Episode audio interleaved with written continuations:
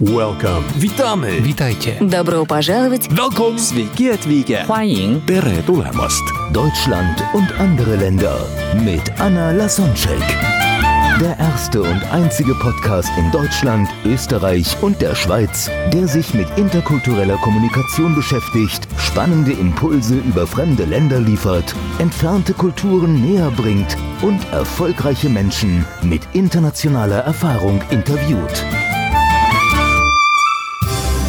Heute im Gespräch mit Anna Lasonczyk, Dominik Pfeffer. Dominik Pfeffer ist ein gebürtiger Österreicher und lässt sich ungern in eine Schublade stecken. Am liebsten trägt er den Jobtitel Tausendsasser. Als bekennender Scanner-Typ und Freigeist interessiert ihn fast alles, macht er auch fast alles und probiert vor allem sehr viel aus.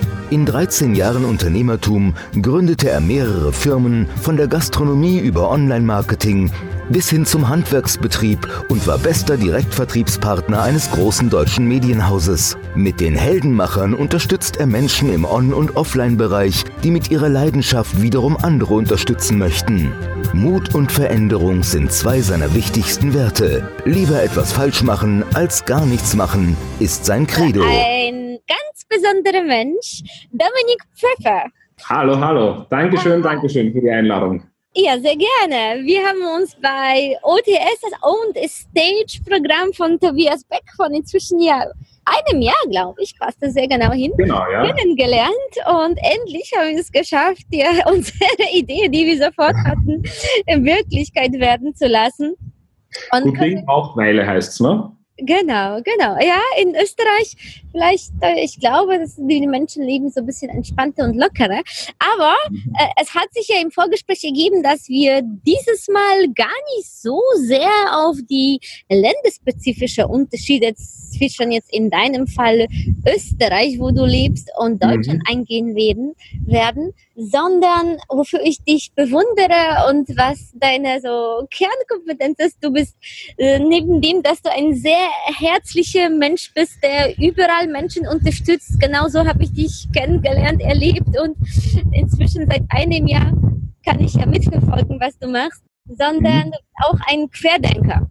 Genau. Äh, hast auch den Jakobsweg in Spanien gemacht und da würde ich mich gerne auf dieses Querdenken konzentrieren, weil mir ist wichtig, dass die Zuhörer wissen, dass die Art und Weise, wie wir leben, Mhm. das ist nur eine mögliche der hunderten Millionensten Art und Weisen zu leben, die es auf unserer Welt gibt. Und klar prägt uns unsere Kultur, also unser Land, aber auch unser Umfeld, äh, unabhängig vom Land, unsere Freunde. Und es ist wichtig mal, also unsere Branche in dem Beruf, wo wir sind. Und je älter wir werden, desto mehr wachsen die Scheuklappen zu. Oder es gibt auch den Satz, wir gucken auf die Welt durch Brille unserer eigenen Kultur und durch Querdenken können wir also vielleicht so ein bisschen die Brille, mit der wir auf die Welt gucken, durchputzen oder zumindest sich bewusst Mhm. werden, hm, ich kann mal eine andere Brille ein, wie sagt man das auf Deutsch, äh, anziehen? Nein, Aufsetzen. aufsetzen, genau. Genau. genau. Du bitte aufsetzen und schon sieht die Welt anders aus Mhm. so ein Paradebeispiel. Du hast in so vielen unterschiedlichen Unternehmen, Branchen Erfahrung gesammelt und jetzt machst ein wunderbares Projekt mit dem Namen Heldemacher. Und vielleicht Genau. magst du so vom Anfang an darüber etwas erzählen. Gerne, ja. Wie gesagt, in, nach 13 Jahren jetzt mittlerweile Selbstständigkeit und nachdem ich endlich selbst erkannt habe und auch vor allem akzeptiert habe, dass ich wohl sowas wie ein sogenannter Scanner-Typ bin. Ich habe das äh, irgendwann einmal ein Buch darüber gelesen und äh, auf den ersten drei Seiten habe ich gedacht, boah, die schreibt über mich, ne? Was ist ein Scanner-Typ? Ja, ich habe das dann gleich gegoogelt, weil ich habe das natürlich auch nicht gekannt. Ein Scanner-Typ ist eben ein Typ, der sich für sehr viele Dinge interessiert. Der, mm, ja, das äh, hat den großen Vorteil, dass man natürlich sehr viel Know-how, meistens auch sehr viel praktisches Know-how und, und, und Umsetzung sozusagen von einem Thema, einer Dienstleistung oder was jetzt auch immer, sich aneignet hat halt ein bisschen so diesen Beigeschmack, dass man halt sehr schnell auch abgelenkt ist, natürlich. Und das führt meistens dann dazu, dass man wenig so unter Anführungsstrichen jetzt fertig macht. Ne? Wobei fertig ja immer relativ ist. Aber so der klassische Scanner-Typ interessiert sich eben für alles Mögliche. Das kann teilweise ganz, ganz konträr unterschiedlich sein. Und ja, schaut sich das alles an und interessiert sich eben dafür.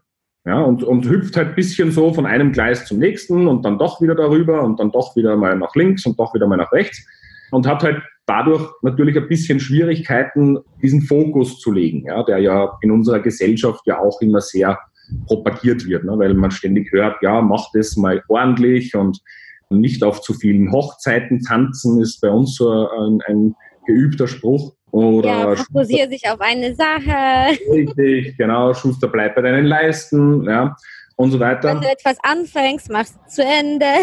Genau, richtig. Und äh, ja, also zugegebenermaßen natürlich ist es schwierig, dann wirklich in einer Sache Experte zu werden. Nur ich bin halt so der Typ, ganz ehrlich, ich bin lieber Generalist und weiß halt überall ein bisschen was, als in einer Sache richtig viel.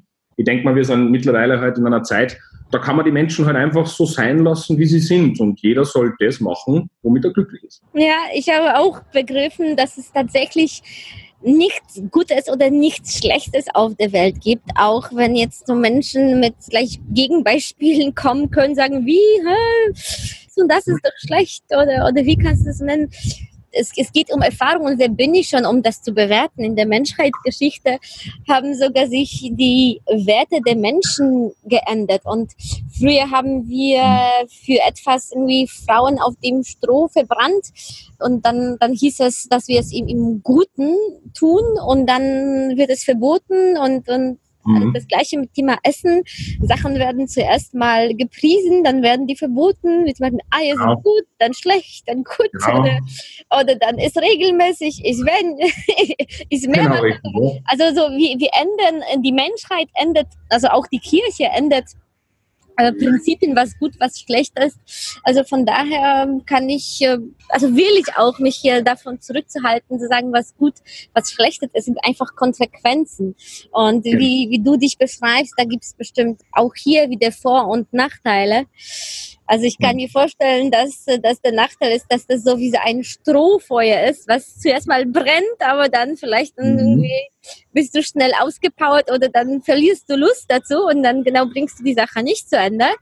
Aber der mhm. Vorteil ist ja, du sammelst ja Erfahrung und du kannst dich dann jeden Tag dann aufs Neue kreieren und auch wenn du etwas nicht zu Ende gebracht hast, hast du dann auf jeden Fall viel gelernt und Erfahrung gesammelt und dann kannst du mit neuem Projekt äh, auf eine andere Ebene starten, genau mit der Erfahrung, die du bis jetzt gesammelt hast. Genau so ist es. Und ein weiterer großer Vorteil, so sehe es ich zumindest, ist, dass wenn man sich mit so vielen unterschiedlichen Themen auseinandersetzt, lernt man natürlich auch ganz unterschiedliche Menschen kennen. Ne? Mhm. Weil ähm, wenn ich jetzt als Beispiel die Schädlingsbekämpfungsfirma hernehme, die ich für meinen Stiefvater aufgebaut habe damals, da hast du halt natürlich trotzdem mit anderen Menschentypen zu tun, als wenn ich jetzt an die App gegen Falschparker denke, die ich damals entwickeln habe lassen mit einem Team, ist wieder ein ganz anderer Menschentyp. Ne? Die Gastronomie, da hast du schön durchgemischt, da hast dann irgendwie so alle dabei. Und, Vielleicht äh, magst, magst, du, jetzt bist du schon dabei, aber ich würde ich würd gerne die Liste wirklich komplett hören. Was hast du alles schon gemacht? In welchen Branchen hast du schon Erfahrung gesammelt? Was hast um, du schon ähm, alles auf die Beine gestellt? Ja, also wie gesagt, also gelernt habe ich Koch-Kellner damals, war in der Gastronomie und immer halt schon sehr extrovertierter und damals wahrscheinlich noch stärker polarisierender Typ als heute. Und ja, habe dann ein, bin dann als Quereinsteiger in den Verkauf gegangen, habe äh, Internetwerbung verkauft. Das ist äh, mittlerweile jetzt 15 Jahre aus. Da habe ich ein bisschen so die, die, ja, den Spaß dran gefunden, entdeckt, eben halt wirklich ganz stark in Richtung Kommunikation zu gehen, weil ich gemerkt habe, da habe ich anscheinend ein bisschen ein Talent und ja, ich habe mir gedacht, bevor ich jetzt versuche, irgendeine Schwäche auszubauen oder zu korrigieren, so wie das halt in der Schule ja auch immer noch ist, konzentriere mich lieber auf das, was ich gut kann und schaue, dass ich da gut werde in dem. Und dann hat halt eines das andere ergeben, habe mich dann selbstständig gemacht und einer meiner großen Träume war eben mein eigenes Lokal zu, zu besitzen und habe das dann mit 24 mir gekauft. Bin dann draufgekommen, ja, das ist zwar ganz toll, aber sieben Tage die Woche, das war in einem Kinocenter, das war natürlich sieben Tage die Woche offen, eben halt Kaffee und, und, und, und Weißweinscholle, wie es in Deutschland heißt, herzurichten, ist jetzt nicht so on the top. Und habe dann begonnen, nebenbei halt äh, nach anderen Dingen mich umzuschauen. Ja, und so ist dann eben halt das eine zum anderen gekommen. Und zum Beispiel die Idee mit der App für einen Falschparker ist auch aus einer, aus einer Situation heraus entstanden, weil ich selbst dann ein Büro gehabt habe mit Parkplätzen und da haben sie halt immer die Leute hingestellt. Und mir war das halt zu mühsam, das jedes Mal zu fotografieren und dann den Anwalt zu schicken und so weiter. Dann mahnt er den ab und so weiter. Und mir gedacht, das muss doch einfacher gehen. Und so entstand dann die Idee von der App.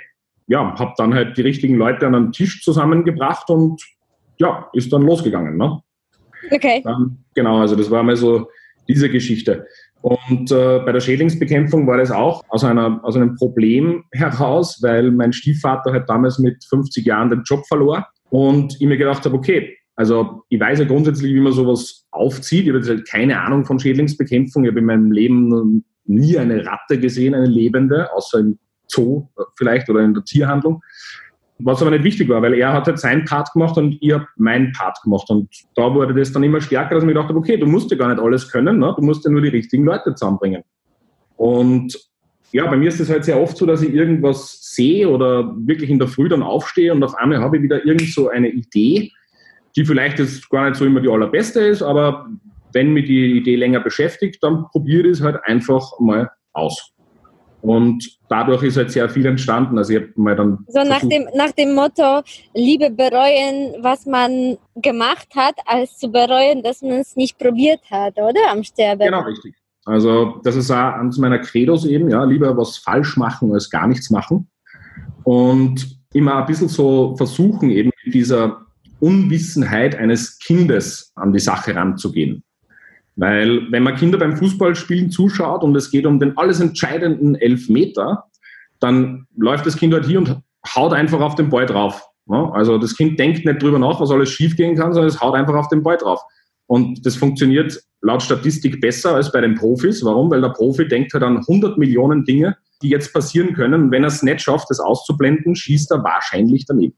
Das ist dann der Stress und dieses genau. sich beobachtet fühlen. Je wichtiger das Spiel, wahrscheinlich desto genau, höher die ja. Misserfolgquote. Genau, das, genau, das genau. ich auch im, im, kulturellen Vergleich, dass wir dann, im, ich sag mal, in Deutschland, auch wenn du jetzt in Österreich bist, also in mhm. Deutschland werden wir gar nicht dazu wirklich erzogen, so vieles auszuprobieren.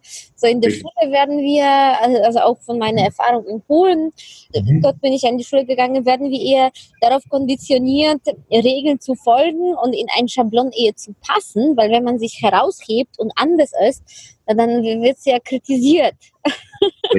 Genau so ist es. Wenn wir dann nach Amerika gehen, dort, wenn man eine Geschäftsidee hatte, die nicht funktionierte und jemand ist einfach mit seinem Business pleite gegangen, einfach genau. eine Bank ein neues Kredit weil, mhm. weil einfach ja beim zweiten Mal ist er umso viel schlauer und man wird ihm auf jeden Fall noch eine zweite Chance geben. Wo das genau. in Deutschland mit Schufa, also wenn man einmal irgendwie etwas mit Insolvenz gemacht hat, ist es schon, schon sehr, sehr schwierig. Also unsere Kultur mhm. hilft uns nicht dabei, mutig zu sein und, und genau. auszuprobieren, sondern eher ähm, so, so brav durchsichtig zu sein. Und solche Menschen äh, mhm. wirklich braucht die Welt, damit wir dann, äh, ja, wie mit Heldenmacher, damit wir äh, einfach uns trauen, dann tatsächlich nach das Leben nach eigenen Vorstellungen zu leben und nicht gerade das, was, was der Nachbar für richtig hält oder, oder die Schwiegermutter oder die ja. Freunde, die prägen uns ja auch, sondern wirklich so tiefsten alles auszuleben, was wir wollen, weil wozu sind wir denn auf der Welt hier? einfach mhm. um Sachen zu erfahren und uns auszuprobieren. Ja? Wenn wir am Sterbebrett mhm. liegen, ist es schon zu spät. Es sei denn, wir glauben dann an nächstes Leben, na, dann, äh, dann können wir dann wieder mit einer sauberen Karte anfangen. Oder halt nie sauberen Karte, wenn wir wieder in eine Kulturumfeld aufwachsen, wo es eher heißt, Regeln zu befolgen, statt kreativ etwas auf die Beine zu stellen, etwas Eigenes. Genau. Genau, also diese Scheiterpolitik, das ist immer so ein Thema, das mich persönlich ja einfach ein bisschen stört. Ich habe da einen langjährigen Bekannten, der, der vor, keine Ahnung, mittlerweile sind es glaube ich 20 Jahre, wenn nicht sogar länger, ist er mit der Gastronomie eben in äh, Konkurs gegangen und hat dann nachher wirklich extrem viel tolle Projekte umgesetzt. Verschiedene Partys, Essenskonzepte, Barkonzepte und so weiter. Und wenn man trifft halt dann, also der ist auch sehr, sehr bekannt halt eben bei uns in der Stadt, den kennen halt sehr viele. Und wenn man dann sagt, ja, das ist äh, eben sein neues Projekt und das und das, finde ich voll super, wie gefällt es dir denn so?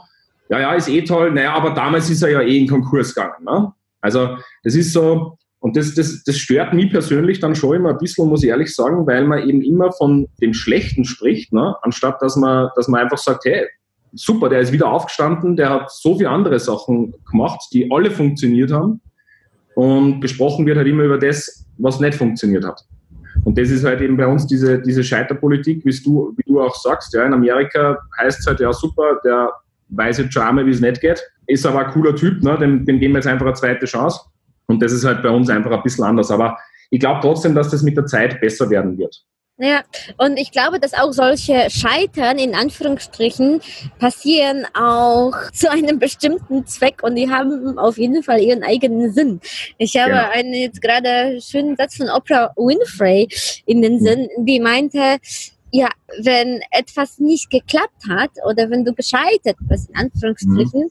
dann ist mhm. es ein Zeichen von Universum, dass du in eine andere Richtung gehen solltest. Und mhm. meistens mhm. sind wir dann in der zweiten Sache viel glücklicher und im Nachhinein wissen wir, dass es Sinn gemacht hat. Wie zum Beispiel, wir haben uns für irgendwas beworben und äh, eine, eine Stelle, wo, wo wir dachten, irgendwie Traum, etwas oder Projekt oder Kunde, was auch mhm. immer. Und nur um dann zu erfahren, äh, es wartet etwas Besseres dann auf uns. Und deswegen genau. haben wir es nicht bekommen. Und, aber die Menschen, die, die diese Einstellung nicht haben, die sich dann runterkriegen lassen und dann irgendwie misslaunt sind, die können die zweite bessere Chance gar nicht wahrnehmen, weil die eine andere Energie haben und sich und einfach diese Sache sozusagen nicht anziehen oder nicht in der Lage sind, energetisch wieder äh, neu aufzustehen, etwas Tolleres zu machen. Und die Menschen, die gerade glauben, ja, das ist zu einem, aus einem bestimmten Grund passiert und jetzt wartet mhm. noch was Besseres für mich, dann haben die einfach offene Augen, um gerade das wahrzunehmen. Genau. Weil natürlich werden wir davon äh, beeinflusst, was wir glauben. Und äh, natürlich, was, was unsere Kultur uns erlaubt. Also wenn, wenn zum Beispiel der Nachbar irgendwie nicht so viel verdient und wenn wir eine Umfeld leben, äh, wo das und das und das als schlecht bezeichnet wird, dann fühlen wir uns dann komisch, wenn wir ganz was Verrücktes, anderes, Neues mhm. ausprobieren wollen. Auch wenn das für mich natürlich äh, legal ist und, und mhm. wirklich eine große Chance für die vielleicht sogar Welt wäre. Wie ja. viele Ideen sind einfach liegen geblieben, weil wir uns nicht getraut haben, weil wir gedacht haben, ach, was genau. die anderen und das gehört sich nicht. Ne? Genau. Und das liegt da natürlich, äh, glaube ich, mal an den zwei eh mittlerweile sehr bekannten Punkten, die äh, wir Menschen in uns haben, seit Urzeiten. Ja. Das ist einerseits natürlich der Überlebensinstinkt. Ne? Dadurch bildet sich ja auch in unserem Hirn das Erfahrungswissen oder eben diese Synapsen, weil sonst würde ja jedes Mal wieder auf die heiße Herdplatte greifen. Ne? Also das ist ja eben auch zu unserem eigenen Schutz, dass wir Erfahrungen abspeichern. Nur leider kann das Hirn halt nicht unterscheiden zwischen den Erfahrungen, die gut sind, wenn wir speichern, und den Erfahrungen, die uns halt dann bremsen. Und der zweite Punkt ist halt ganz klassisch das Zugehörigkeitsgefühl. Ne? Bloß halt nicht auffallen in der Herde, bloß nicht verstoßen werden von der Herde, weil sonst bin ich ganz alleine und einsam. Und also da muss ich ganz das ehrlich sagen. Biologisch bedient. Das war nötig in, in der Zeit, dass wir, dass wir uns darauf verlassen mussten, dass die ja. anderen uns mögen, sonst hätten wir nicht überlebt. Richtig. Nur, dass man eben zur Gruppe gehört oder sich anpasst, ist ja in der heutigen Zeit auch noch immer ein ganz ein, menschliches Bedürfnis, weil der Mensch halt grundsätzlich nicht äh, alleine ist. Ne?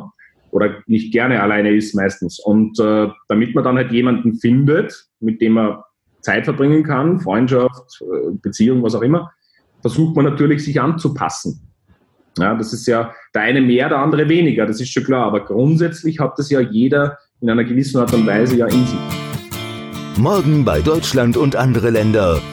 Dominik Pfeffer und seine Erfahrungen auf dem Jakobsweg.